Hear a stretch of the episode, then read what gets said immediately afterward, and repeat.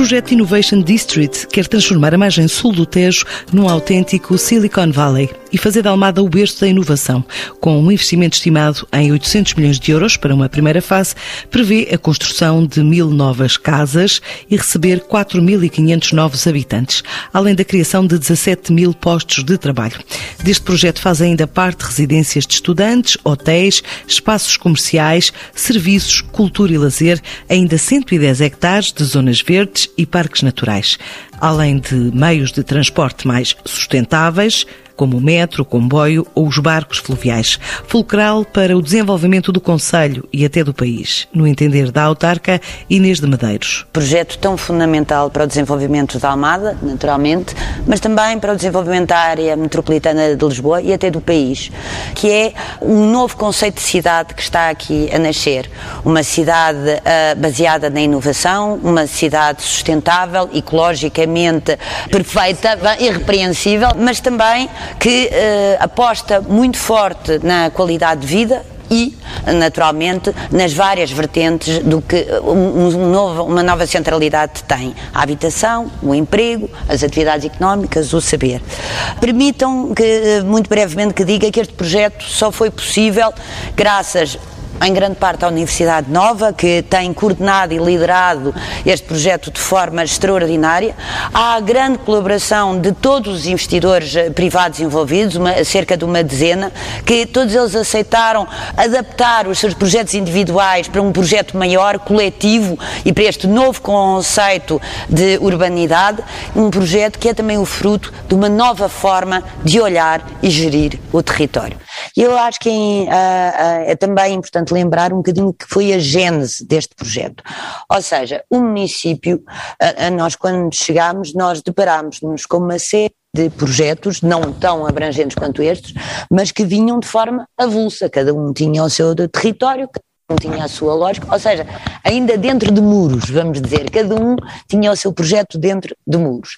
E o desafio que a Câmara Municipal fez, até olhando para aquele território, é dizer, mas porquê é que não nos juntamos todos e tentamos criar um projeto comum, com uma lógica comum, com uma coerência em termos urbanísticos. Aliás, a primeira reunião até foi aqui na reitoria e agradeço muito bem ao reitor a, a, disponibilidade imediata e esta rapidez em perceber a importância disso.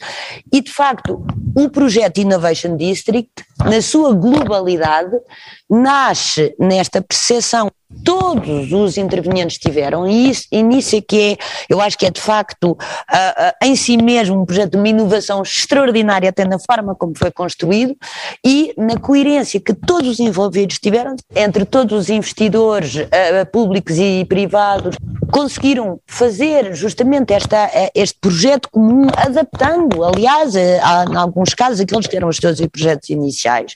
Importa lembrar aqui também a Egas Muniz, que é polo uh, de ensino muitíssimo importante na área da saúde e que também vai criar também diversidade na oferta de saúde.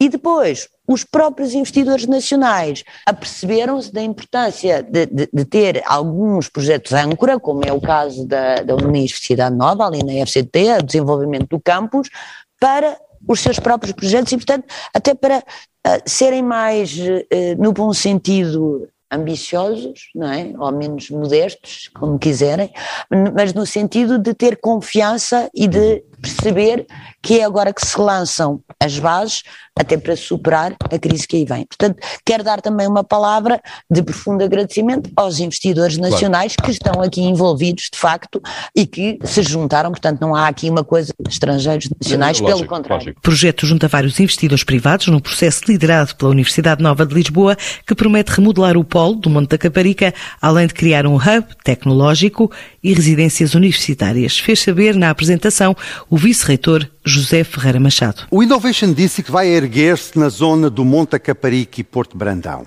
É uma área com características únicas. Está situada a 10 minutos do areal imenso da costa da Caparica e do seu mar tão convidativo, que cria um ambiente verdadeiramente californiano nesta parte ocidental da Europa. E tudo isto a apenas 20 minutos do Aeroporto Internacional de Lisboa. Resultará do interesse da Universidade, mas também do de múltiplos investidores privados, que em conjunto assinaram um memorando de entendimento para o desenvolvimento da zona. Vai, no final do seu desenvolvimento, abranger uma área de 400 hectares, 18% superior à zona de intervenção da Expo 98. Trará naturalmente para o cotidiano dos seus cidadãos as mais modernas soluções de mobilidade e eficiência energética. Desenvolverá também residências para estudantes e espaços de coabitação.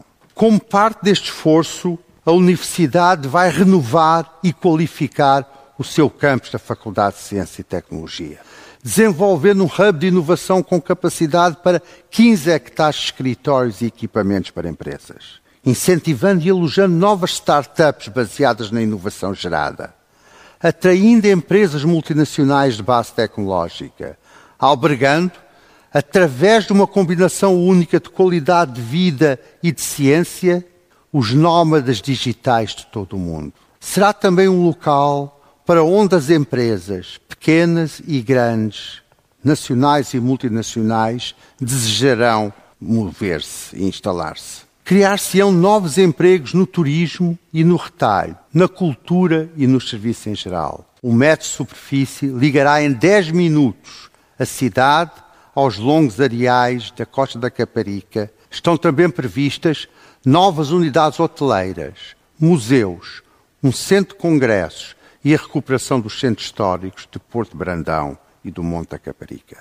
Já é hoje mais que uma miragem existem projetos previstos e submetidos para licenciamento para uma primeira fase que abrange 120 hectares e que por si só construirá mil novos fogos, atrairá 4.500 novos habitantes e criará 17 mil postos de trabalho. Mesmo em tempos pandémicos, este é um exemplo da necessária captação de investimento, assim defende Eurico Brilhante Dias, secretário de Estado da Internacionalização. Este projeto em concreto já é um projeto de atração de investimento estrangeiro. Ele já é em si mesmo atração de investimento estrangeiro, da possibilidade de ter investimento estrangeiro no desenvolvimento do território. Isso é muito importante. O país tem uma enorme escassez de capital, eu digo isto quase todos os dias, sempre fomos muito escassos de capital, nós temos poucos capitalistas, nós nunca tivemos muitos capitalistas e ainda por cima os que temos com pouco dinheiro já agora, nós precisamos de investimento estrangeiro para desenvolver aquilo que o território tem de bom e também para criar as melhores oportunidades para que os portugueses possam escolher ficar.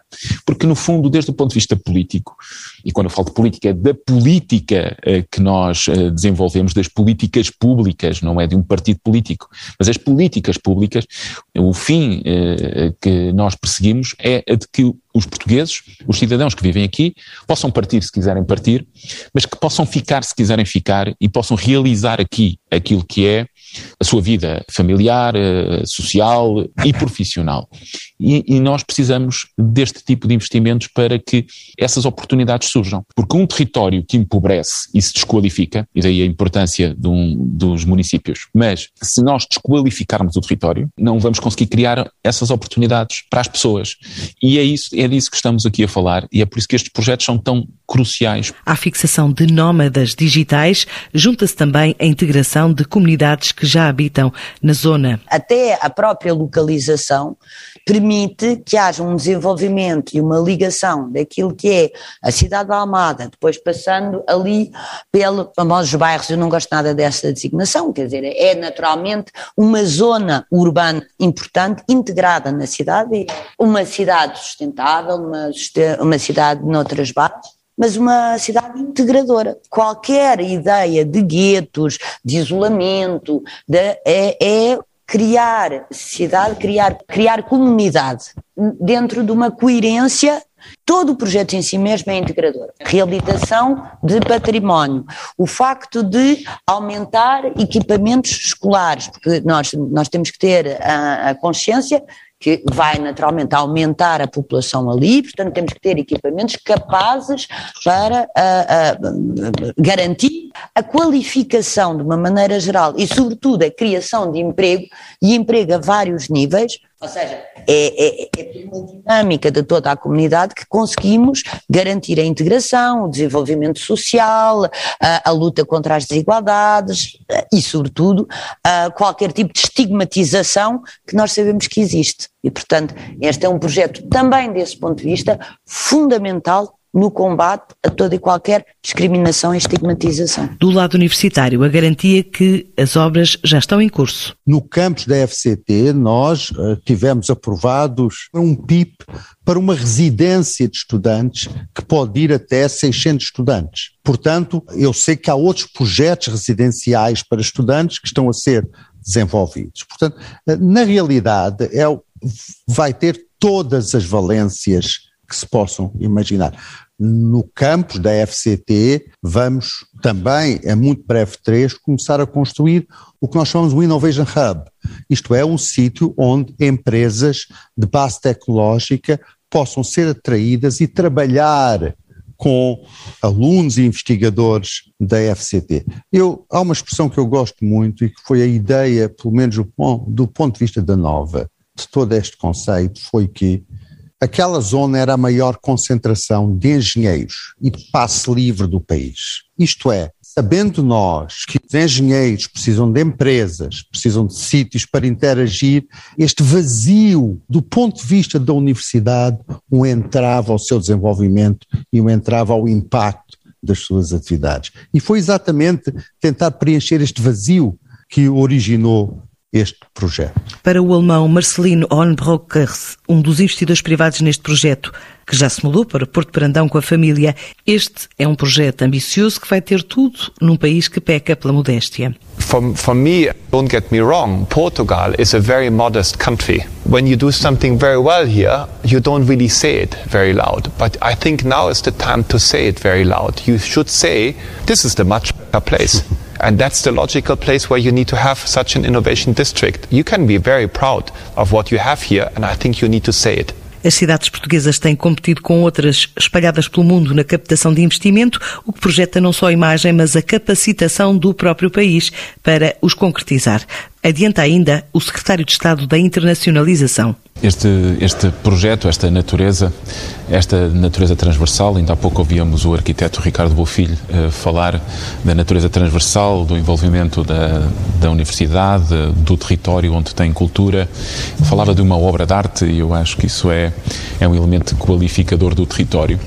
Insere-se na estratégia de desenvolvimento económico do país, porque naquilo que me diz muito respeito na área, na área, que, na área governativa em que me integro, a questão da competitividade dos territórios é um elemento decisivo. Uh, o investimento direto estrangeiro é um negócio muito competitivo. Atrair investimento direto estrangeiro hoje em dia é, é, para além de ser muito competitivo, Portugal, os territórios têm uma elevada competitividade de geografias muito diferentes, não apenas na União Europeia, mas também fora da União Europeia. E há um elemento de qualificação do território que torna uma determinada economia mais atrativa. E esses elementos de qualificação do território estão muito presentes neste projeto, eh, onde nós podemos ter em conjunto a universidade, a investigação, a aproximação da universidade dos centros de saber e de investigação às empresas e a um espaço e a um território que é densamente povoado e que tem uma população muito densa, como é o caso da área metropolitana de Lisboa e, em particular, aquilo que temos no município uh, de Almada, e que por isso, cada vez que nós chegamos junto de um investidor estrangeiro, ele tem que escolher, ele tem que selecionar, e hum, só para vos dizer, nas últimas semanas, só para dar dois ou três exemplos, temos uh, centros de serviços, centros de saber, centros de engenharia, que, por exemplo, nos foram apresentados nas últimas semanas em que Lisboa, eu falo agora aqui de Lisboa, da área metropolitana de Lisboa, em que concorre diretamente com Varsóvia, num caso concreto com Bucareste, noutro caso concorremos com Barcelona e Madrid, temos casos em que estamos a concorrer com uh, localizações mais ao norte da Europa, inclusive na, na, na Holanda e, e na Bélgica.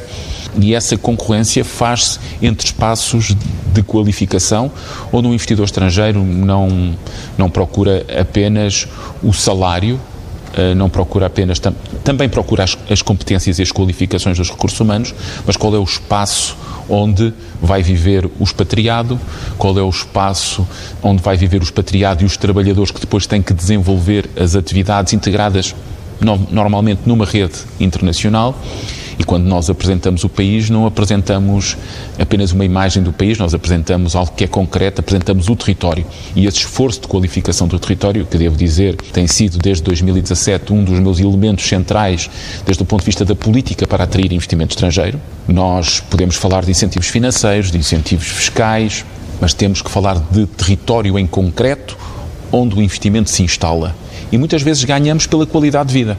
É por isso que eu digo que os municípios muitas vezes são excelentes parceiros na captação de investimento direto estrangeiro. São fatores de competitividade e encontramos muitas vezes nos municípios elementos decisivos para mostrar que o seu território é qualificado e é um espaço de, de desenvolvimento harmonioso da atividade económica e esse é um papel muito importante dos municípios. Mas não há bela sem senão e para a autarca da Almada é preciso agilidade legislativa para concretizar o simplex e travar a burocracia na agilização de processos de licenciamento de obra para este projeto. Os municípios também se podem uh, queixar da burocracia das entidades acima. Eu, eu acho que é evidente que esse é um desafio, mas que é um desafio coletivo. Ou seja, a, a questão da simplificação, o famoso simplex, que ainda está plenamente por cumprir, mas sobretudo o reconhecimento de, uh, uh, de projetos estratégicos, como é este caso, eu acho que é uma prioridade nacional, sobretudo nesta altura.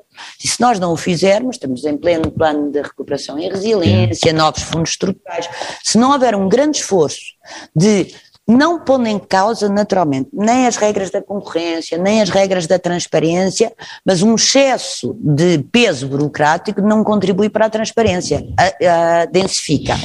Portanto, é evidente que os municípios estão mais do que disponíveis para adaptar também os seus sistemas e no, âmbito de uma modernização administrativa, que é um processo longo, é verdade que temos muito atraso e, portanto, estamos a recuperar essa modernização administrativa, mas precisamos também que ao nível das entidades, e não é o governo, é porque também entre o governo há uma série de outras entidades, e que têm que estar envolvidas, claro. a reguladoras, a, a, todos os níveis. E se não houver, de facto, um compromisso nacional nas várias CIMES, nas várias regiões, nas várias entidades nacionais, para haver essa celeridade, que, que não é, eu volto a dizer, essa celeridade não quer dizer não cumprirmos perfeitamente e respeitar todas as normas necessárias. Agora, um processo, por exemplo, que dura 20 anos a montar, é evidente que ao fim de 20 anos as premissas anteriores já não se adequam. E, portanto, nós temos que ser uh, céleres, proativos e claros naquilo que queremos. E provavelmente também implica, e neste caso, os municípios debatem-se com um caos legislativo a variadíssimos níveis, que era uma questão fundamental, é algo muito batido, que é, de facto, a clarificação legislativa e a coerência legislativa. Para já uma forma de requalificar território, fixar e atrair população e investimento empresarial no domínio da tecnologia e inovação, numa ideia idealizada e assinada pelo arquiteto espanhol Ricardo Bofill. É uma peça única, única em, Portugal, mas única em Europa, uma peça única onde se pode realizar un proyecto donde estamos realizando un proyecto que quiere ser una obra de arte.